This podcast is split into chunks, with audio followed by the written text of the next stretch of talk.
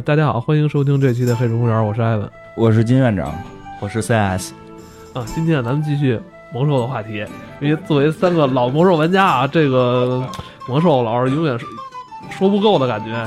今天啊，咱们就是讲讲咱们以前玩魔兽的一些经历，是吧？咱们魔兽这个主题，咱们已经讲了两集了。第一集是讲了一些魔兽文化，上一集咱们就跟大家介绍了一些这个魔兽的历史以及它的这个世界观的一些背景。那今天啊，咱们就讲讲咱们以前玩魔兽的一些经历，是吧？咱也别说啊，你们到底玩没玩过？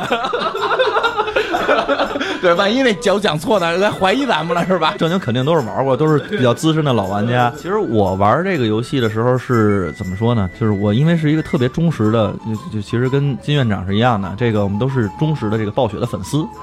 然后，所以我其实是从这个魔兽九几年的时候就开始玩魔兽争霸这个游戏，魔兽二，包括到魔兽三的时候，那个时候开启了这个人跟人之间的这种 PVP 的这种对对战嘛，即时战略变成了另外一个层级。所以早期咱们那会儿在网吧里边儿，好多人就是不玩什么网游，就是玩这个局域网的对战，是吧？对对对，那个时候其实开始就是比较喜欢上这个魔兽的这个文化，然后包括后边其实也不仅仅是这文化了，包括它的竞技的这种感觉，其实还打过相当长的一段时间的一个战网，就是甚至其实达到了挺高的一个级别，在血对号里边还有战队，还有什么，就是在我记得如果没错，应该是大二的时候，然后突然知道说这款游戏马上就要上了。在夜里边，我记得特别清楚。夜里边，然后就坐在电脑前面等着它一点一点的下完，然后最后其实登录到里边，开始选定自己的职业。因为我在魔兽三里边，其实一直是嗯用这个暗夜精灵这个种族，就是毅然决然的选了暗夜精灵。我们同学就是有选，哎，我这部落啊还是怎么着，选了各种各样的，我选了暗夜精灵，选的第一个应该是猎人，建立了这么一个角色。当因为他是风行者，所以他肯定选猎。因为当时还没有我们风行者的这个家族的这个这个种族还没出现呢，所以的话，我们就选了他们的这个远古一点时代的这个形态，就是暗夜精灵嘛。这个是更远古的这个这个这个高等精灵，这个是从那时候演变过来的。选了这么一个种族，然后选定了猎人，进入到游戏。当进入这个新手村，就应该是应该叫泰达希尔吧？泰达希尔整个这片大陆的时候，这个地图这世界，它那个时候也是一个叫世界之树的这么一个地方。进入到这个里面的时候，就已经被震撼了，就是觉得这地图，哎呀，太大了，这个所有的东西感觉太魔幻了。像你刚才说的啊，你们属于是以前魔兽争霸时期就是暴雪的粉丝，就一直在玩魔兽这个这个题材的游戏。魔兽争霸这款游戏，它是一个即时战略游戏，它是这种上帝视角。当你进入到魔兽世界这一个纯三 D 角色扮演游戏的时候，那种震撼是让你觉得我操，这种一下变得特别真实。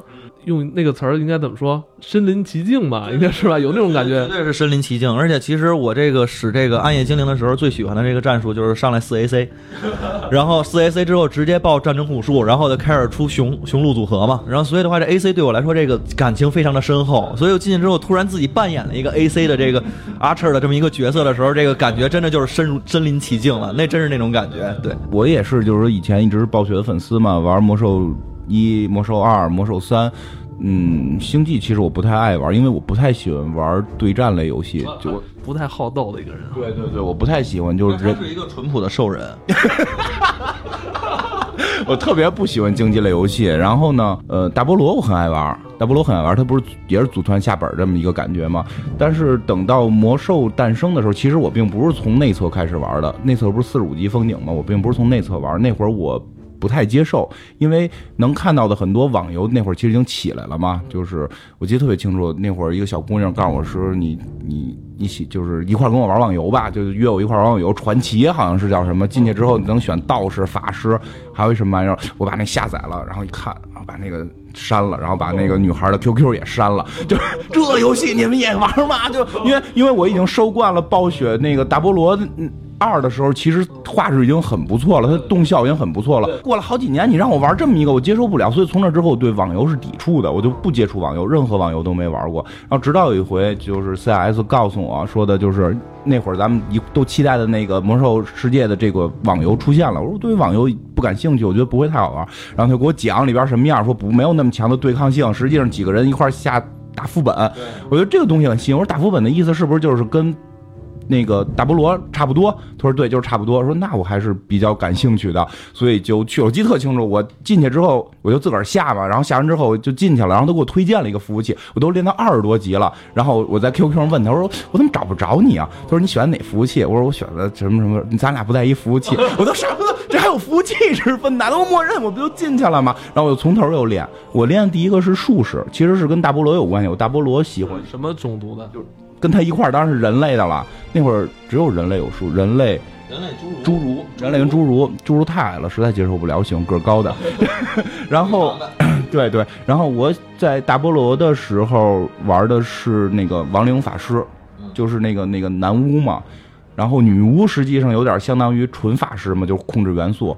男巫是控制一堆僵尸什么一堆这个怪物嘛，所以我选的是跟那个接近的术士，他可以控制这个几个这个恶魔什么的嘛。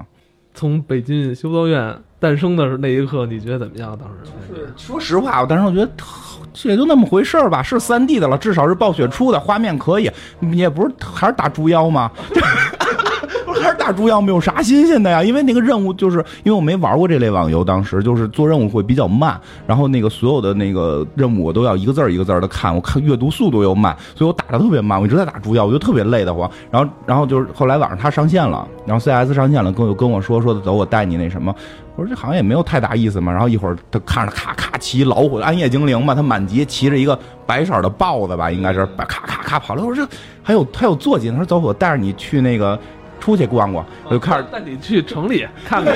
当时真的是这么说的，然后就带我跑，然后我就跟着他，然后一带我到了暴风城，然后他就给我打字说：“村妞，你第一回进城吧？”然后到了暴风城，就真的被震撼了，就是一进城那个音乐就就变了，音乐变了，然后包括那个雕像的感觉，而且之前玩过魔魔兽嘛，就那几个雕像至少也能认得图拉扬跟那个那个旁边那个经奥雷利亚，至少这两个是认得的，就一下那个。兴奋点就被点起来了，然后再关进去之后，就什么也看不见了，因为显卡不行。然 后 我我有很长时间一段，我进暴风城是只能看小地图运动的，你知道吗？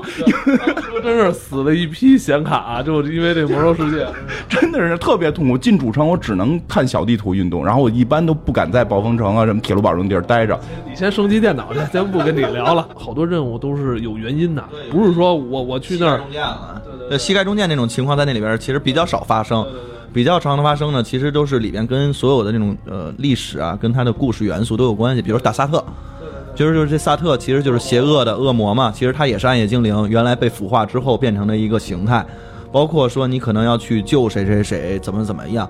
包括其实我还有一个特别震撼的点，这抢先你我先说啊，这个我当时其实到了这个从我忘了那个新手村叫什么了，但是泰达希尔那是第一个村落。坠星村还是叫什么？不是坠星村吧？然后他往后走到了有一个地儿，就哎对，其实就在星风村边上。星风村因为那个时候里边全是熊怪，我记得全是狗熊怪。但是它旁边那块有一个村子，我记得那块是有一轮巡逻队的。嗯，那个巡逻队是骑着夜刃豹，非常帅的。我们那个时候还是真正的脚脚男，然后对吧？就是我真正的那个弓箭手的那个形象，在那儿扭的扭的往那儿走。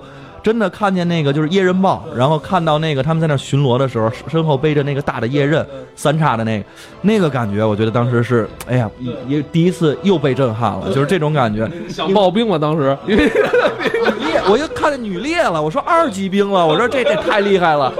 然后紧接着，其实我因为真的玩《暗夜精灵》有一个有很深的这个就是情怀啊。再有的话就是真的是走到这一路，不像他在北京修道院出来之后打猪妖，我这一路其实就是一直能看见到很多跟游戏里边《魔兽二》里边相关的元素。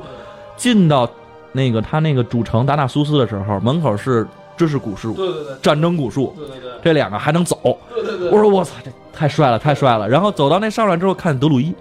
然后看到那个范达尔路盔，看到这个泰兰德雨峰，当然那个时候还不知道说这走传送门能怎么着。我在那儿徘徊了大概得有三四天，都不知道怎么出这个主城，然后不知道怎么到黑海岸，直到有人跟我说：“哎，你得走这传送门出去。”我才知道，就是那个游戏当时已经玩三四天。我玩这个地图里边的时候，极可能在那块练的十几级还是十几级吧，应该有练满了。但是实际上那地图我觉得都没没走够。就那种感觉。而且它有很强这种让你探险的这种探索的这种这种趣味在里边儿。从这个达纳苏斯外边去做脚鹰飞黑黑海岸，就这一段儿，哇，这非常爽，就真的就是有特别。一种特别享受的这种过程，真是那段飞行还好，因为它是在海上飞行，它没有什么参照物。在阿尔文森林那块儿，如果是做鸟的话，你会它那个鸟会飞得非常低，在阿尔文森林那个树林间穿过，而且在穿过的这个过程中，嗯，他那段不是动画，是实时的，你会看到大路上有很多人在这奔，特别笨拙的奔跑，在这做任务。其实你刚才说角鹰兽，我也有一个非常深刻的感受，就是 A C 嘛，在魔兽三里边是能上角鹰的。当时我就一直想说，这个是不是能做夜刃豹？这个之后能做角鹰啊？这个当时咱们那个版本应该是四十五封顶，对，那个时候还不能。然后包括其实到六十的时候都不行。然后所以的话，当时只能是坐这个，我们叫坐飞机嘛。然后这个就是那那咱们坐那段航线好像还是免费的，我记得到黑海，当时就来回坐。后来我认为就一直都是免费的，发现钱一直在减少，因为那时候。有一个金币都已经了不得了，对，很贵。这买个包五金，我说这五金是个什么概念？我只有三十银，就是都是这种概念。就是所以它整个的这个，无论是刚才咱们讲货币啊，然后整个视角，都我插一句啊，早期那个我印象特别清楚，就是一个金币是卖五块钱，就在刚开服的时候，因为那时候钱大家钱少嘛，但那时候工作室已经进来了，因为因为我看他们在刷刷这些东西嘛，印象特深。黑海岸这张地图的气氛做的特别的好，对。它的那种有点阴郁的那种，对对对，但但你我觉得很深沉、很古老，还有很多这种精灵古迹。对它其实整个这片大陆的话，应该是在就是旁边应该是海山嘛，其实也是一个非常原始的这个卡利姆多大陆，就是暗夜精灵的发源地。这是后期就是在这个爆炸整个艾泽拉斯爆炸之后，然后就是变成了一个主要的根据地。其实黑海那张地图，我记得我不知道你还记不记得有一个地儿特别逗，叫主宰之剑。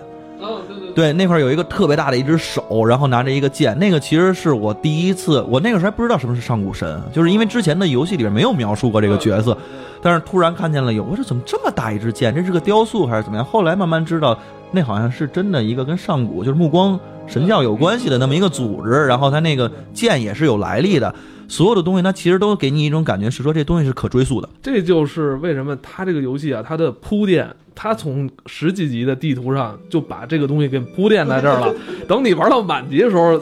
在接触到那些上古神的那些历史背景的时候，你才哦，原来这个东西在我以前很很小的时候就有有过这个擦身而过的这种这种经历。对，黑海往下走，跟那个灰谷中间交界那块儿，不是黑暗深渊的那副本吗？对对对。那块儿的就外它外边那个那个海滩是佐拉姆海岸。为什么我对这个地儿印象印象那么清楚？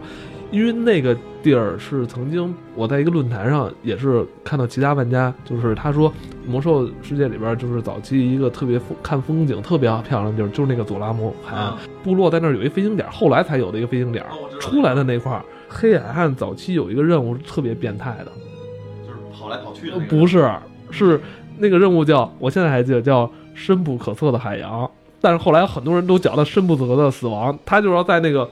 地图的这个位置去下潜，在一个沉船里边，沉船里边要打什么？打鱼人！我操，鱼人鱼人人家是没事儿的。然后你下去之后，你是第一次感觉下去潜水是那么真实的感觉，是你有一个氧气条在慢慢走。对，鱼人早期是新手杀手啊，对，新手杀手，而且那鱼人是一片一片的，一群一群的。早期在那儿死了很多人。对我，我也是在那儿死了很多次，这个任务才做完。其实你刚才讲往下走到灰谷那块儿，我觉得那个。灰谷好像已经是争夺中的领土了吧？对，没错。对，我觉得那个时候是第一次我看见部落玩家就是在那儿。对，在围绕着这个这个这个地儿叫什么？对，阿斯特兰纳。我记得那个时候我去打的时候，因为我玩的可能是真的是在那儿迷了路，迷了好几天了，三四天了。人家都已经早就从那个贫瘠之地练上来了，到灰谷这块开始，人家在那块都开始攻打那个阿斯特兰纳了。我的那屏幕上就一直在被刷新，阿斯特兰纳港上边正在被攻击，正在被攻击，正在被攻击。然后到那儿之后的话，找不到 NPC。我说 NPC 呢？我这没有任务，这怎么打呀？然后发现全都是兽人，我就呱呱的死了。这第一次不是是你们那服务器那个联盟太弱势了吧？其实这张地图，呃，虽然是争夺中领土，部落在这儿很少做任务，就是而且部落在这边的任务不是特别好，而且特别少，比较分散。这张地图现在来讲，精灵在这做的特别多，而且就你刚才说的，怎么找不着守守卫啊？就因为精灵的这个建筑啊特别有意思，它没有城墙，就是让你觉得你有时候进了村儿吧，就是有时候比如说敌对玩家追你进了村，你还是没有安全感，他没有说人类那种城墙那种概念，是吧？你指我是吧？我就我我还真没怎么玩过暗夜，所以这边你说这张地图我最熟的是费伍德。等会儿到五十级再讲。呃，他开始包括你硅谷练完之后，你你其实应该换图了。对，换图换图，其实这时候去哪儿最好？去湿地最好。对联盟路线是去湿地。这时候你会发现，你每经过一张地图，在这地图就是探索完之后，也做了任务，等级提升了，你去下一张地图，地区的环境啊，包括音乐音效，就全都不一样，而且让你觉得你要去一个新的大陆去探险，这种感觉特别特别有意思。我觉得这个你刚才其实说到了一个我挺想说的，就是整个魔兽世界它在这个音乐的使用上面，我们其实魔兽世界出了好多这个音乐的原声，应该是可以讲每一张地图都有一个独特的音乐，有一个独特的这种环境，基本上是没有重复的。就是包括其实刚才我们讲那前几章，再往下其实讲，我当时还有一个特别被震撼到的，其实并不是到塔纳利斯这张图，也还是到那个塔纳利斯旁边，我记得有一张图叫盆地吧，叫什么来着？安哥拉呃安哥洛安环形山，对，就这块儿。到这块儿的时候，我记得整个那个音乐给你一下感觉就是热带森林，对一下就感觉是热带森林。然后进去之后的话，还有一个感觉，你看见大恐龙了，对，那个又是我玩到这个应该是四五十级了吧五十，五十多级了多，级了。这个好像已经过了那个封测的内测的那个呃不是公测的那阶段了。玩到那儿的时候，看到了那个大恐龙。哎呦，我这个一下被震撼了，而且我好像我记得没错的话，我是四十五从那个塔纳利斯跳下去了，看见那边有大恐龙，然后全是骷髅的，然后大恐龙见着我就一爪子就挠死了，对。就这种感觉就挺逗的。对，而且嗯，塔纳利斯是一片沙漠，它跟环形环形山是属于那种原始大丛林那种感觉。它这个地图衔接让你觉得一点都不突兀。那段时间也特别好奇，为什么他把环形山这么一个原始丛林的这么一个设计风格，跟塔纳利斯这种沙漠设计风格说要离得这么近呢？后来我就上网查故事背景，其实这是有故事的，哦，这块儿的故事我还真不知道。真不知道？对对我忘了。真厉害，真厉害，厉害！呃，我其实你刚才讲，你从灰谷练完之后你去湿地了，我没去湿地，我是沿着岸边一直游到了雨夜要塞。我操！到那儿之后的话，发现接不了任务，然后我又游回去了。真的，真的，真的，真的，这绝对没。然后后来我是到了四十级、三十九级还是四十级的时候，我又游回来了，因为不知道怎么过来。那时候不知道有船，好像后他他是应该是在这儿有一个点儿，然后有船才能过去。我是真的游过去的，就是沿着边儿岸边儿一点一点游过去，死了无数次。哦哦哦，你知道为什么我对那个雨夜要塞特别熟悉吗？早期这块儿钓那个叫什么石林鳗，嗯，叫那特别值钱的鳗鱼，就一组十二斤对对对对对，啊。做什么鱼油的对，做鱼油啊，做合剂也需要这个东西。完了，早期那是一个。对，是一发财地儿，那儿的钓几率特别高，钓三竿能出一个那种。基本还是逛厄运之锤，我术士嘛，就是单刷，单刷屠龙，差不多吧，差不多。说实话，那会儿单刷嗯就那会儿我跟我媳妇儿其实一块儿玩，我们俩一块儿俩人就能把这副本打，因为我使术士能控制恶魔，其实在里边很好玩儿。嗯，就是你能控制恶魔之后，你能看到他身上的那个魔法是什么，你可以去操纵他，其实特别有意思。对对对。这个好像就是除了术士，别人是干不了这件事儿的。你像刚才说就是单刷屠龙这个事儿，你没发现就是暴雪一直也好像就没没有说刻意去管这个事儿哈。但是其实为什么他没管？因为他知道这个东西它影响不了整个世界的平衡。对啊他就是拿一本书，但是这本书还是得我记得好像得做任务吧，才能拿到那武器。反正那个你单刷也挺难的，不是说很轻易就能那什么。个我当时猎人我是还没拿那个，你不是那天讲那个没拿史诗弓呢？我拿的是呃，就是那个古弓，上古古弓，拿的那个。我在这块儿其实就是从六十级开始，就是还没打打 MC 了，已经开始，我就开始在这长期的刷。然后刷出我应该是刷出两本《屠龙者纲要》，一个是那个扭，一个是扭木掉的，然后还有一个是那个就是另外的那个那个是馆长吧，好像是叫，反正是这两个人都掉过，然后当时就在那儿长期的刷，就是出来刷，出来进去，出来进去，出来进去，一直在这儿也是一直刷。包括他这个地图设计啊，我就是咱们这个卡林古多，咱们干脆再再多说几个啊。艾萨拉这片地图，你们很少去吧？我记得应该是也是四十多级的地图吧？不是吗？五十多，五十多，里边有龙，对，里边我当时是我知道那个地图的时候是知道那块有一只蓝龙，对我就看到我们那个同学的那个，他他是部落，然后他在那边，然后去他们那工会组织打蓝龙，我知道有这么个东西。早期是有那个野外 BOSS 蓝龙的，但这张地图你没发现吗？做了可以说面积不小，但这张图在六十级以后，大副本一开之后，没有什么人去去打野外 BOSS。这张地图你会发现没什么用啊。它没有什么实际用途，但它依然做的特别用心。还有就是它这个艾萨拉地图的，应该是左上方这边有一个亚考兰神殿，你几乎看不到什么玩家，就有一些人在那刷恶魔布。可能这张地图没有什么什么实际意义，但是它为了它这个故事背景，因为艾萨拉是以前上等，应该也是上等精灵的，应该算主城的那么一个。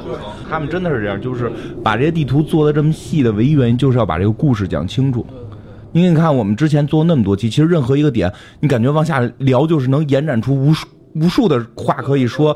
一个人可以延展出很多故事，每个故事延展出很多人，就全都联系在一起，全是靠这种这么细致的地图，或者这么细致的这种任务，这么细致的这种副本的设计去做出来的。对，包括他那个艾萨拉这张地图上有好多任务，还特别不好做，我真做过。因为为什么那那会儿我们服那个。我是联盟部落特别强势，我就是你听我说，五十五级以后去什么西瘟疫你没法待，就你做不了任务，完全做不了，我只能保艾萨拉。有时候打打恶魔，有时候打打鱼人、龙虾人什么的，就是也能升级，还挺快，因为没人打扰你嘛。那边钓鱼也不行，那边出不了什么好鱼，那边那边没什么东西。我觉得，其实我为什么记忆中这个地图就是感觉比较，就是真的很少去，很模糊，就真的是很少去。那边没有丰富的矿产资源，我也没有丰富的鱼类资源，就是有有银叶草，银叶草出的还挺多的。哎呦，就我不是草药，你知道吗？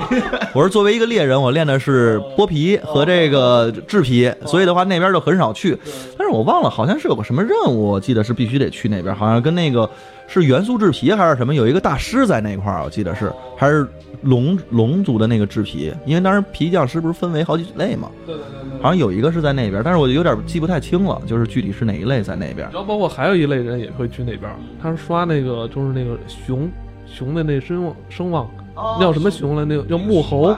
熊怪，熊怪的那个声望，对，老区那边也会有人去刷。熊怪好像最后我记得他能唯一能给你干的就给你买血吧，好像是能买血瓶还是买什么，我忘了是能干什么。最后你能变成一个熊怪。对对对对，那我觉得那个是挺逗的一个设定，挺有意思。他这他这个地图，咱们现在看看东部王国吧。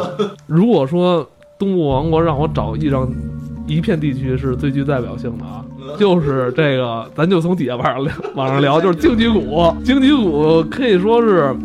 呃，第一次让所有魔兽玩家体验到这个游戏很残酷的一个地方，或者说它就是这个地方其实是就跨度很长的一张地图，敌对阵营这个骚扰，好多人就一生气一俩礼拜不玩了，这种真是有这样的。那会儿有挺多人其实也挺变态的，我觉得满级了不干点正经事儿，就蹲在那块儿杀小号，就那种盗贼，他可以隐身，然后他可以在那一等。等等半个小时，过来一个人，哐给人捅死。我我实在不理解这种快感在哪儿。我我都干过这种事儿。你给我解释一下这快感在哪儿？你打了一个，你打了一个，你一刀就能弹死的人，他还看不见你，这快感在什么地方？就就因为报复吗？就是因为我那个时候就被这样干过呀。我跟你说，那会儿我就是我说那会儿我我死了，我我死了我也不理你，我心说老子他妈等升了级之后我还会杀回来的。我的天，你们你们报复心态这么强，我真没有，我真没有。我我挺喜欢这张地图的，这张地图上任务其实特别好玩。对，呃，包括它里边有很多这个叫青山。是吧？那叫青山任务。这个这个地图是让你第一次感觉到你包不够的地方，因为 因为你不停的要拿那个青山的那个信件嘛，就就各种各样的塞满了，然后你都不舍得扔，你也不知道该扔什么，然后你又不想回基地卖，因为那特别浪费时间嘛。包括这个青山任务也是有来源的，确实好像根据那个美国还是欧洲的一本关于打猎的方面的什么的一本小说，好像那个是叫什么什么青山。嗯，讲讲到这块儿时候还特别逗的，就是这个是我们第一次接触有一支队伍叫辛奈瓦尔远征队，哦，就是他们就是专门以狩猎为生嘛，杀就是就是那后来还出现了这个动物保动动物保护协会啊，最后我忘了哪个版本，好像是在诺森德那边吧，出现了动物保护协会，还跟他们对着干，动物保护协会他们还吓人，动物保护协会杀人，是拿耳朵拿耳朵，我记得，对，那那动物保护协会更可怕。对，你说这个就是刚才说最美的。我其实是之前有一阵儿我特别喜欢，不是之前啊，就是玩这个游戏的时候，那个时候在那块儿也是我猎人嘛。我发现一个是说，就是荆棘谷这张地图，它那个就是晚霞，是最好看的。就是你真的是你刚才说在黑海岸那边，其实我觉得这边也也很漂亮，而且其实就是我还看到了网上有无数的这个网友发的照片，全都是猎人的相关的嘛。带着自己的宠物往那儿一蹲，蹲一蹲一天，等着这晚霞什么的，哎，觉得那个真是就是像你说度假似的那种感觉，在这儿特别特别有这种感觉。对，包括著名的钓鱼大赛也是在这儿。对，钓鱼大赛，钓鱼大赛，这张图特别忙，你知道吗？这张图好像真挺大的，后来的版本这张图被切开，切成了切成两半了。嗯，对，你还说呢，他好像我一直就觉得。这张地图实际大小跟在那个小地图看的好比例不是特别对的感觉，差不多吧。反正现现在的版本里，这是两张地图了。这确实是它实际上承载量是两张左右的地图，等级跨度太高了。再有一个就是它的任务的这个就是狙击，它里边你得打各种的动物，什么老虎，然后我记得有狼，然后还有什么来的，反正就好几个海盗，然后还有那个就是海巨人，然后还有巨魔。对对对。就是还有那个那个就是食人魔，还有风险投资公司啊，对，还有风险投资公司，投资那些狗人嘛，对对对对对，就是反正各种的，然后都有，而且这边其实还有一个非常大的副本，佐尔格拉布，对，那个应该是就是雪神哈卡的那那那一派嘛，这个应该是，呃，古巴拉什帝国就是最后的这个都城，其实是在这个是在这一块的，就是因为巨魔帝国就是两大块嘛，一个是阿曼尼帝国，一个是古巴拉什还是古巴什拉也忘了。就反正这么两大帝国，这边其实你还有一个是古巴拉什竞技场，对，就是那块是第一次大家 PVP 能拿到宝物的地方，多长时间开一次？我觉得那个是特别好玩的一个设定，在这张地图。我觉得早期这张地图相当繁忙，就尤其是佐尔高路又开了之后，重点都在这块儿。这张地图咱如果其实有点逆着说，这张地图上面暮色森林，我挺喜欢在这张地图上做任务的，就因为。其实这边的任务，精灵那边我也玩过，我觉得那边任务太散了，就需要你跑特别远的路。就这边任务都相对集中，然后相对这个你绕一圈，你绕两圈，这个任务所有任务就能清完了。我还挺喜欢在暮色森林这种地儿做任务的。暮色森林我记得有一个任务特别逗，他最后是说你给一老头帮忙，还是给谁帮忙？最后，然后他他其实就是所有的这种东西都攒齐了之后，他是出现了一特别大的缝合怪，要屠屠杀整个的这个夜色镇。我觉得那个是我当时看见的玩，哎，那个我是好像练圣骑还是练什么的时候玩的那个任务，那个给我感觉特别逗，就觉得哎呦。帮倒忙啊！这简直就是又被骗了。他就人家那个不是膝盖中箭，最后怎么给你给你个好的东西？人家最后有可能真的是里面有一个剧情，他那个人就发疯了，他做了个缝合怪，把整个镇子都屠了。他好像是为了报仇。对对对，那个人是为了报仇，然后开始给你讲特悲惨的故事，然后你就可怜他，帮助他，然后就弄一堆东西，他弄一大妖怪是为了屠城，然后反正最后还得把那妖怪给打败了。对，最后把那妖那妖怪好像是。精英，精英二十二十四级还是二十几的级别，我实在记不得了。三十了吧，应该是，就是当时是一个你的那个级别很难去达到打败他的这么一个怪，然后你可能得跟这村里的那堆什么战士啊什么，就跟村里那堆 NPC 一块干他。对，而且那些 NPC 给人感觉很弱，就是他们都肯定弱，都拿一个火把，然后拿一个人家那暴风城的全都是拿着枪、拿着剑、拿着盾的。对，因为说什么，当时他那个暴风城好像放弃暮色森林了，他们他们那个有有这个交代，包括暮色森林这块地儿是咱们第一次接触到亡灵军团的那些，应该是在左上角，我记得有一个什么什么是将军还是什么，就是有一个那个大骷髅。然后也是一个二十几级的精英，然后就是打那个是整个那个亡灵天灾军团的那片的头嘛。啊，对，那片是一坟地嘛。对，一大坟地，一个大坟地。进这张地图的时候是从赤脊山做完赤脊山任务往那儿走，就是一个相对平和生活化的一个田园风光。一个突然走着走着，突然我操，怎么变成就鬼村了？那就有点像走进寂静岭的那种感觉的那种劲儿。其实其实一个是暮色森林，你刚才说赤脊山，赤脊山其实也是一个，我觉得赤脊山跟西部西部荒野。其实这两个地儿特别逗，都给你感觉有一个非常浓郁的美国西部的感觉。然后一个是说那个荒野大嫖客的那种感觉，另外一个就是其实，在那个赤脊山嘛，它整个周围的那种小山庄，然后你做任务的时候，其实也有类似的那种感觉。它的整个那个配乐就是西部的那种风，小提琴的那种，西部西部小提琴的。不过赤脊山印象最深的就是每回都会忘记，当你往山上走的时候，在一个石头后头藏上几个。藏着几个等级特高的兽，那个 NPC 兽人会过来哐砍死你，每回都傻。我怎么了？就就 我这个设施特别操蛋，这你的那经历都那么就感觉痛苦似的，都是不好。这不是我一个人，好多人在这儿都被这个宰过。就是那个石头后头藏着两个时候，你看不见它。对对对对。然后你从那一路过，他会从后头出来打你。就是木的森林上边不就是艾尔文森林吗？我那会儿我老是走在边儿，我就是看着艾尔文森林，我说我操。瘟疫千万不要到你们那边，就就他忧心忡忡的，你知道吗太？有太有代入感了，真的就是你会发现这两张地图就是那衔接的地方，我老爱研究，我老爱看着那边，我瘟疫千万不要到那边的代入感特别强。对对对，然后。对，我觉得那个的确是，就是中间有条河嘛，然后你跨过来，这边就是埃尔文森林，跨过来那边就是莫特森林，然后大蜘蛛、大怪物，那边还都是小猪、小狗呢。而且河边上早期玩猎人都知道是捉那个叫什么来着？那个有一只狼，那只狼我忘了叫什么，但那只狼是早期其实算一 bug。速度快的那只狼，呃不是，你说那是断崖，你那只狼是怎么着带暗影攻击？但是后来那只狼被砍了，一下就没有那属性了。但是好多执着猎人就还是慕名而来逮一下。然后刚才还讲那个赤脊山，我记得赤脊山跟埃尔文森林应该都有这个任务，就是公主嗯，对，其实有有一只就都有那个任务，特逗其。实艾文森林，呃，就是其实赤脊山那个公主会比较印象深刻，那是第一次接受到了魔兽的审美。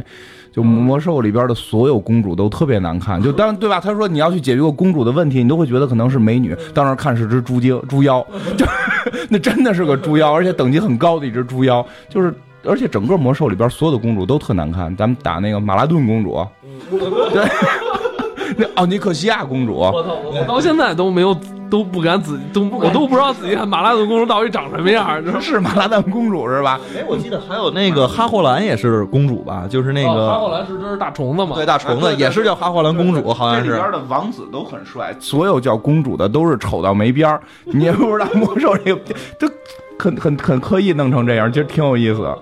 哎，你你们都没练过那个爱人吗？呃我练过，练过。我练的其实还不是矮人，我练的是侏儒。但是那个是那个地图也挺逗的。早期是应该是矮人的路线是那个科莫罗，完了到洛克莫丹这块儿是吧？这块儿我玩儿还真不多，但是这块儿感觉也不错。它这块儿是雪山的那个风景，对，就是你你其实这块儿是呃，当时我练的时候就真的有感觉，就是它的那个音乐配的就是那种就是风雪交加的那种感觉。然后其实你在那块儿的时候，因为我练的是侏儒嘛，所以的话其实就是在里边就是经常走的这个路线呀、什么的，就是都是在去跟这个血居人。我记得那块儿好像打的最多的应该是血居人，然后还有一些其他的也是什么小猪、小狗了之类的。哎，其实这张图我觉得最好玩的是有脚印儿，雪地嘛。啊，对对你跑里有脚印儿，然后就特别想就是就跑，然后甚至围着一个地儿转圈儿，然后就想把那个脚印儿跑出一个形状来，看着好玩。做的太这个点真的做的太细了，对对对脚印儿这个是让我特别印象特别深刻。而且人类脚印儿跟你动物的脚印儿不一样，就你是什么东西跑那个脚印儿就是什么样，你会觉得特别好玩。对，要不说他客户端大呢，对呀、但是对你看，这不得不说，你中国有一公司就会就会问你，这有没有？有没有？这能这能多充钱吗？对啊，你这设计资源大，你不你不知道大一个资源下载就慢吗？我们要优化。呃 对呀、我们要我们要优化客户端大小是很重要的考核标准。嗯但是你看人家，对对对，你就会真的这个东西会感动你，你就觉得他特别用良心在干这件事儿。真是你像你刚才说，就好多没用没用的东西，包括 不是马上就到一个特别没用的东西，就是那个就是那个湿地那边的那个巨人那个矮人大坝。那个哦我那个做的多棒啊！那个东西，每次你从铁路堡做鸟下来的时候，都能就是背后都都有那块儿。但是你走不好掉下去，太太难上来了。就是我经常，主要是我经常掉下去。这就是人类奇迹，你知知道，道吗？就可能我我有时候在日常生活中走天桥，我都想往下蹦一试试，所以还是太淳朴。就这 是吧？所以到了这种场景，终于可以蹦了，不死了。我特别想蹦，但结果每回发现蹦下去之后，你得费特别长的时间，你才能游回来。接着聊，哎呦，这哎呦，在上面就是可以说是一个热度非常高的一块争夺中领土，那就是著名的阿拉西高地。对对，阿拉西高地，阿拉西高地整个这块的话，就是因为人类那个是在一个小的阿拉西高地故事也多，没有，我这我记我我记得是说，在这个整个呃从这个历史魔兽历史角度来说的话，阿拉西其实是原来最早阿拉索王朝的这个激流堡，它当时叫激流城，它整个是这个人类七个核心国家的这个真的核心，旁边不是还有一座特别著名的那个墙嘛？我忘了那个墙叫什么了，好像叫索拉丁之墙吧。那个整个那边那个墙，那个索拉丁就是当时的那个国王，是人类七个国王的这个领袖，可以说这个七个国呃国家嘛。他所以在那块儿的话，我们还看见能有这个残留的这个阿拉西激流堡的这些子民，有那阿拉西激流堡的那个就是骑兵在那儿路过，然后我们是在那块儿中间的那个小夹缝里边，然后去接任务，然后在四周去做。对，反正那块儿的我记得当时也特别逗的是，部落跟联盟的冲突非常的多。主要在激流堡，主要在主要在激流堡。但是你大家也不要，大家也不要把这个事儿说的好像就联盟跟部落没法沟通似的。其实也发生过事儿，我忘了是网上看的还是朋友告诉我的，就是。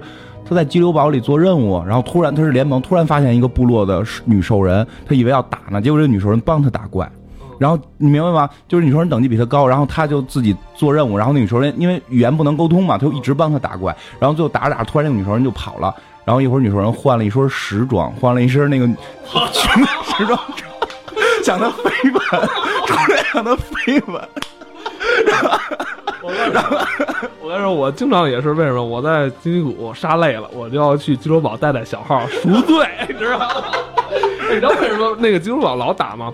因为金州堡里边有至少三四个全是精英任务，精英任务打不过怎么办？只能叫自己的好朋友大号过来。然后一个是这个，再有一个的话，我记得是说，呃，就是他那边还有几个任务特别逗，那边有一个巨石阵，我记得那块好像是，对对对，那块那那几个元素的那几个任务还挺逗的，好像是把元素要给锁住吧，还是怎么样？我记得那几个任务那块也挺逗的，那块我也是经常在那块跟部落发生冲突，因为他那个就在激流堡旁边，所以的话就是每回其实拖尸拖着拖着就到那一块了，那个所以给我的印象非常深刻，感觉每一个那石头都跟我那坟头似的。我记得那块最感受最深的是你第一回见到了巨大的这种妖怪。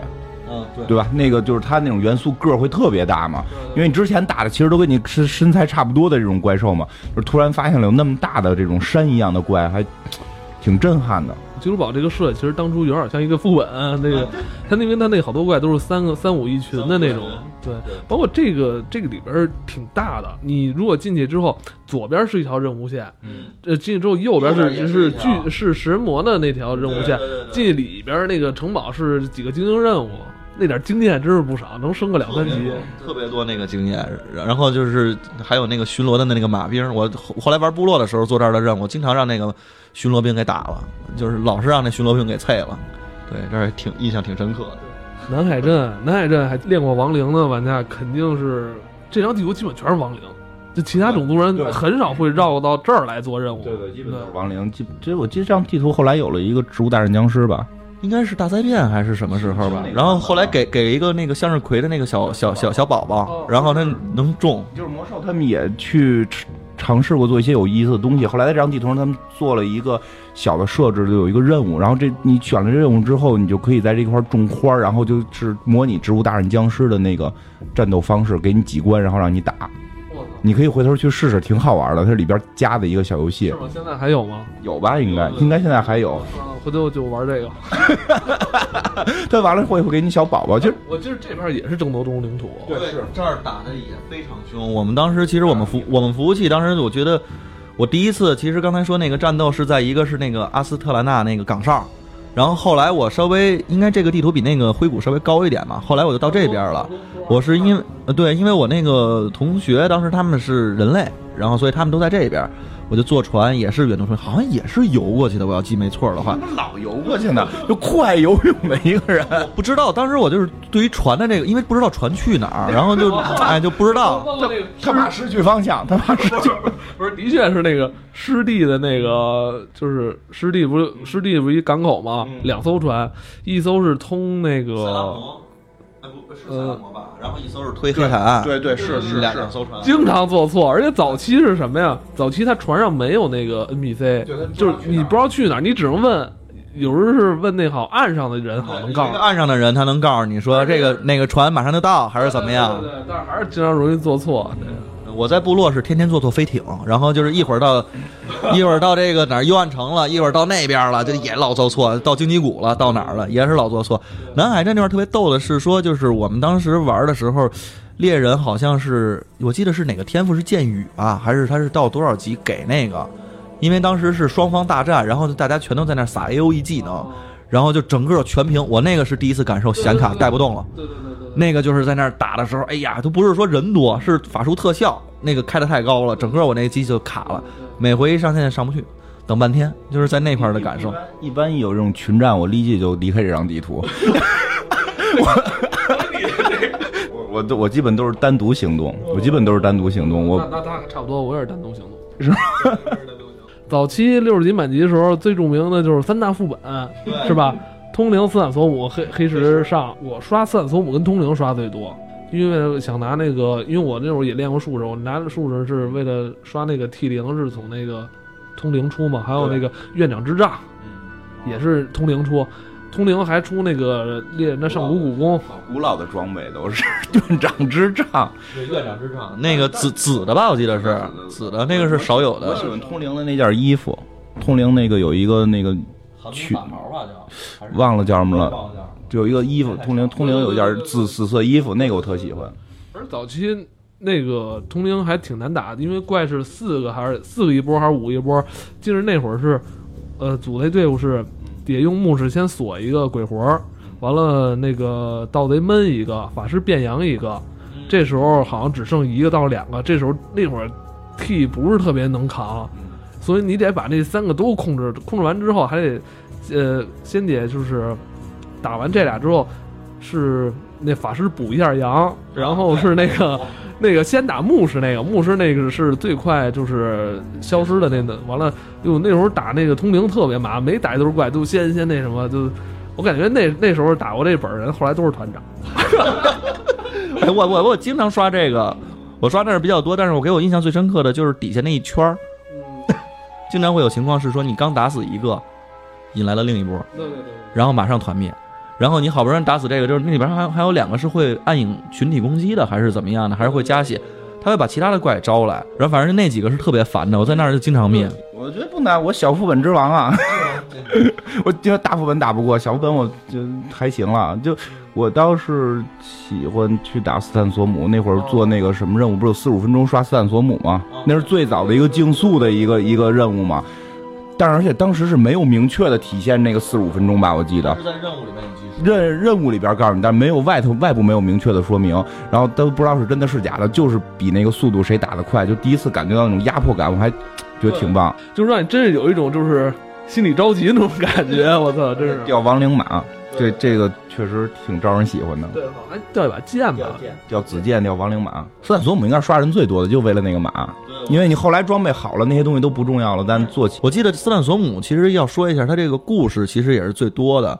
它里边一个是说就是逃跑的那个就是恶魔，有一个其实那叫巴尔巴尔什么来着，他是占据了那个血色区的那个大领导的那个身体，然后这边的话是死亡骑士瑞文奈尔，瑞文奈尔原来是斯坦索姆的守城将军，好像是还是一个骑士吧，然后最后也是被阿尔萨斯杀死了，然后复活变成了这么一个角色。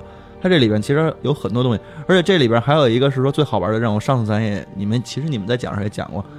爱与家庭，我记得是这块有一幅画，好像是在这块儿，然后也是在那个血色区讲。所以这个斯坦索姆里面，整个一个是副本比较大，再有它故事也非常多，挺好玩的。还有比较有意思的一点就是，斯坦索姆进去你看都是废墟嘛，都是亡灵嘛，什么什么的。当你后来时光之穴的时候，你可以重返那个斯坦索姆，你然后你是那个屠杀者，就为什么后来成这仓了？实际上是你干的，就就 当然不是说不是说是你干的，是你去屠杀的，他因为它被污染了嘛，所以你。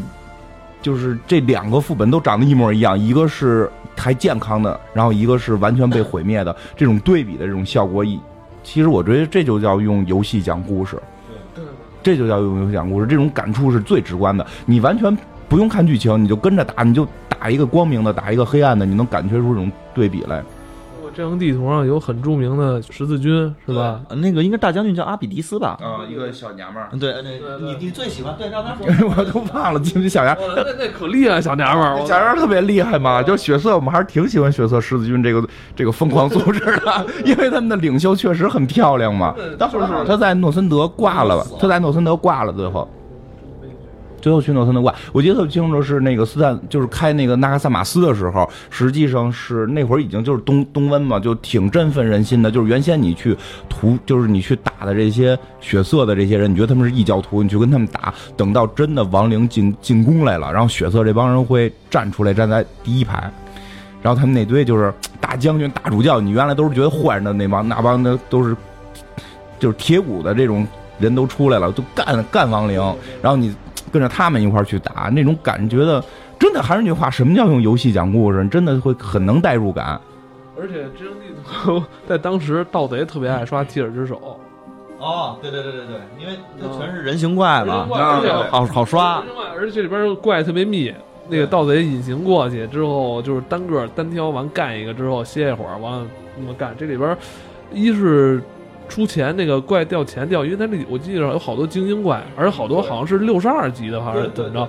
然后掉布，早期早期对掉布是是早期是一个大的一个盈利一个对一个像像硬通货似的，那会儿有布，像就是大家都做包不能挣钱嘛，搓布能挣钱。那会儿就是游戏里边就是说，你怎么着算赚钱？就是你搓布不是有时间吗？就是你搓一个布有多长时间，然后你把布搓完了，在在拍卖行卖是一个价儿，然后原始布是一个价儿，然后你用这个价儿的差，然后算那个时间，你可以算出你如果这一对对对一分钟你干的这件事儿没不到这个价，你就说明你赔了，对吧？这游戏挺有意思，它里边有经济学的概念，它有这对经济学的概念吗。现在还有点卡的网游吗？完美世界，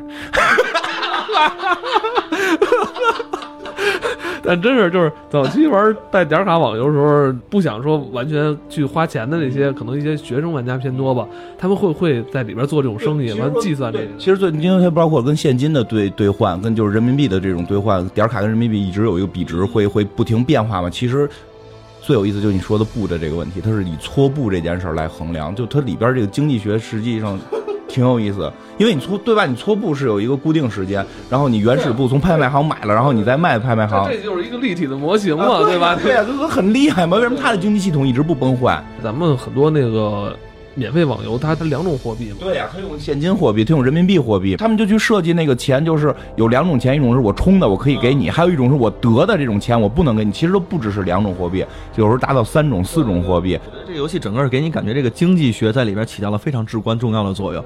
我有一个朋友，他也是练的那矮人的那个小小猪饭团儿，然后他当时他就是他的那个还没到六十级呢，他千金马的钱都准备好了。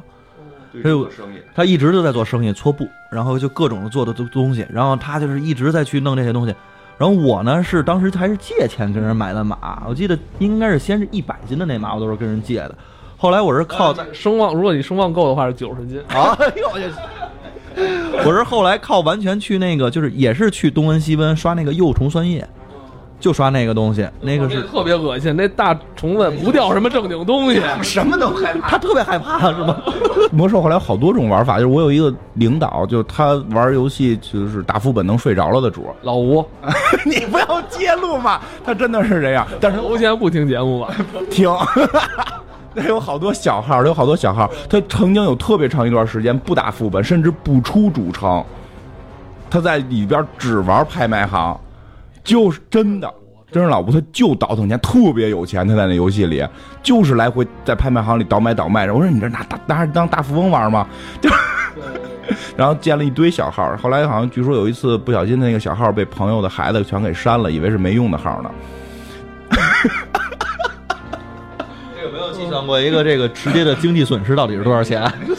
这得玩家就是乐在其中。对，不不是他个案个案特别多这类人，就是咱们常规国内网游全是金币啊，全是全是全是人民币啊，它它不会有这种经济体系，这种流通都都没有，这挺厉害，它就是用人民就是在用金币流通。对，它只是在用金币在流通，就是但是你就是现在其实慢慢它这个整个游戏其实也有一个通货膨胀的过程，现在其实。整个这个钱有点不太值钱了，它其实在去逐步的回收它整个已经发出去的这个金币，所以这东西就越来越贵。比如说你之前买个千金马，一千金嘛，那时候已经很值钱了。后来会出现了，在这个我记得七十年的七十年七十几的时候出现了那一万八的那个大象，哦，那是七十吧？有更多东西卖给你，有更多东西卖给你。抱歉，不是七十，那好像是八十还是九十的时候出现的，有更多的东西，然后可以卖给你，然后有更多就是特别贵的东西。这以至于后来我上线时间短了之后，我这个钱基本上还是不够花。就是对于这种人来说的话，就是不够，就是要回收。讲就在这儿，因为他会不停的回收这些钱，就通过更好的，但他不会影响平衡，你明白吗？他你能够买到的全是时装啊、坐骑啊，就对啊，对它不影响平衡。记不清那个电影叫什么名了，就是以前看过一个电影介绍，就是讲网游到底应该是什么。就在网络游戏还兴起之前，是一个科幻片儿，就是一些在生活当中过得很平平的人，他们。因为现实生活中你的出身不同，你的身体可能有残疾等等，你无法在现实中得到平衡、平等。对对，特早一一部美国电影，但名字我真记不住了。然后就讲的是一个女孩，她她能够平时过得很平庸，然后她进入游戏之后是游戏里边大姐大，因为她真的就身手很好，胆识过人等等这样。其实。我觉得网游应该是这种东西。我们在现实生活中可能不是很平等，我们至少应该在一个更平等的一个环境里去让我们体会这个快乐。但国内的网游不是，你只要充够了钱，你就是厉害。工作室能做什么？打钱打装备。一个很，一个一个有钱的玩家进来，我花钱通过工作室买了最顶级的装备，然后买了所有的好东西，你依然打不过一个手法还不错的装备比你差的人。对吧？那会儿有多少？就有一阵儿是金团泛滥，魔兽最火爆，一全球一千多万人玩的那个年代，就就涌进来嘛，跟着打副本全是挨骂，因为他完全不理解这个游戏里边的这个逻辑，对吧？什么仇恨链呀，然后什么这种仇恨控制啊，然后副本的这种走位啊什么的，一概都没有懂。他只是有一身牛逼装备，他以为这是传奇呢。我拿了已经屠龙了，我就可以咣咣干了，但实际不是，对吧？所以这个游戏即使有工作室，从来没影响过它的平衡。真的，不过而且再说一点，这游戏特别业界良心的一件事儿是什么呀？因为他现在开了一个色盲模式，这特别厉害。你知道，我我也不知道为什么，我们他妈的周围好几个色盲朋友，我们曾经一块儿打副本，他真看不见那个那个那个，就是因为后来副本拿了底下是绿光儿。然后那个蓝气什么都都夸夸各种，你得躲嘛，他看不到，他看他视视觉不出来，识别不出来，所以他根本没法往下进行这个游戏。所以后来出了色盲模式，然后有各种色盲，红绿色盲什么什么色盲的模式，你选一种你的那个色盲模式，你在玩这个游戏的时候，你就可以跟正常人一样。嗯，国内好像没见过这类。应该是没有，就是我真的觉得暴如果有的话，这种这种产品是良心的，是吧？因为因为也不好说，这万一真有呢，对对，反正我是没太见过吧。因为可能很多游戏不需要不需要这个色盲模式，这个魔兽是肯定需要色盲模式，这很良心，他为为每一个玩家去着想。包括说起这个就可以说了，就魔兽还有很多的这个特感人的地方，就是。我记得最清楚，沙塔斯城就是外域，不是这个地图了，在外域那个主城，曾经我见过一个猎人背着，就他就是他是个 NPC，所有 NPC 都应该是都应该是特别好的装备嘛，对吧？结果那个猎人是穿了一个跟玩家一样的装备，就那个 NPC 穿了是一个跟玩家一样的装备，然后特别不理解为什么，对，我后来也看过那对吧？后来是说是什么？是是暴雪是他是一个暴雪的粉丝。后来得脑癌死了吧？死了一小孩儿，一个小孩儿得脑癌死了。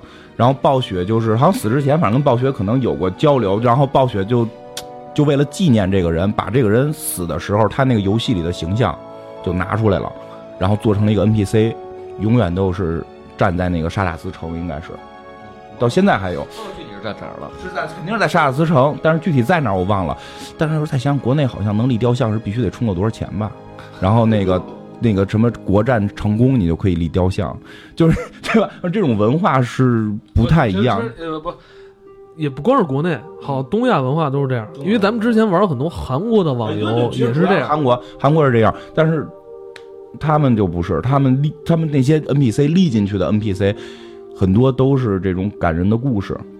我真觉得那个猎人那个挺感人的。是那个我也觉得挺感人的。那个就是包括其实。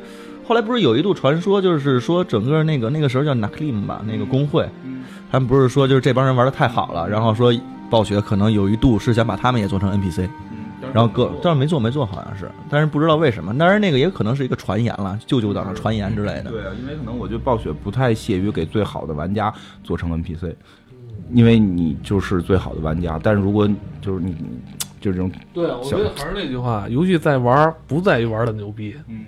真的是这样，在于文化跟感情。对，就是我去体验完了，你非要说玩这个事儿还分一高低，哇，他玩真好。那你对于那些玩不好人，就是一种就是一种一种很不很不公平的一种。暴雪没后来没那么干，没那么干的原因就是这个。如果你把他们立成了雕像的话，是不是代表着你们剩下人都是傻子呀？其实不是，每个人是来这块体会快乐，这个是他给你分享的这种感情。对，就其实我觉得玩这个游戏给人的整体感受，并不是说你在这里面成为一个说。我这个就不是所有人都是一个固定的玩法吧？可以讲，就是有的人，你像他刚才说的那个，在拍卖行也能玩，有的人其实他就是玩来玩剧情的，有的人是的的确确玩 PVP 的，有的人玩 PVE 玩。钓鱼的，对对，哎对，杨真说，钓鱼烹饪特别有意思。呃，对我我我们也有一个同学就玩这个钓鱼啊什么的，也都是喜欢玩这种的，欣赏风光的、拍照的。然后还有现在还有攒宝宝的，他现在开了小队对小动物对战模式，有攒宝宝的，然后一会儿跟马哥还玩了好几天呢。然后还有还有就反正各种各样的这种游戏的方式，你都可以在。它真的是一个特别大的虚拟世界，一个特别大的虚拟社会，我觉得是。我觉得它是唯一在我心中能称之为网游，就是互联网游戏的这种感觉的东西。剩下的东那些，我不觉得它是在，因为很多东西是从科幻来的。网游这个东西其实也是源自于科幻，最早是先有了一批科幻的想象中的网游是什么样，就是虚拟世界什么什么样，很多这种科幻故事嘛。魔兽世界是最接近于那个科幻原先那些科幻故事里边所幻想的那个网游的一个游戏。对，咱们就是把它这个这种奇幻色彩的这种外衣剥下去，看它的这种本质上的东西，是非常接近的。乌托邦那那种感觉是在里边的，而不是现实中有钱我冲我就牛逼，我一个人拿个大刀就站在城门口，谁也进不来，就有绝他绝不会出现这样。你一个人再厉害，我估计三个特别弱的玩家也能干死他。差不多吧，差不太多，你就等这不好说，这不好，这真不好说。差不多是在等级等级相等。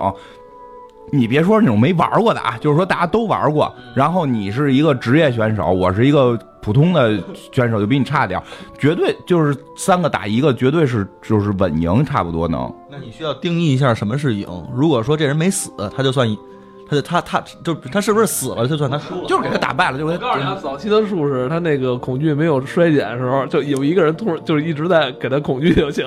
那不是那三个人就摁死你，就就绝对三个人差不多能摁死你，因为你知道你要你你你也没玩过国内网游，就是国内网游是什么情况？就是大部分的也不是国内了，咱们就是说韩国那些网游，就我站在这儿，周围一百个人打我，我不掉血，那有这这就是这样，这是很正常的。在在魔兽里绝不会，而且我什么键都不用摁，你明白吗？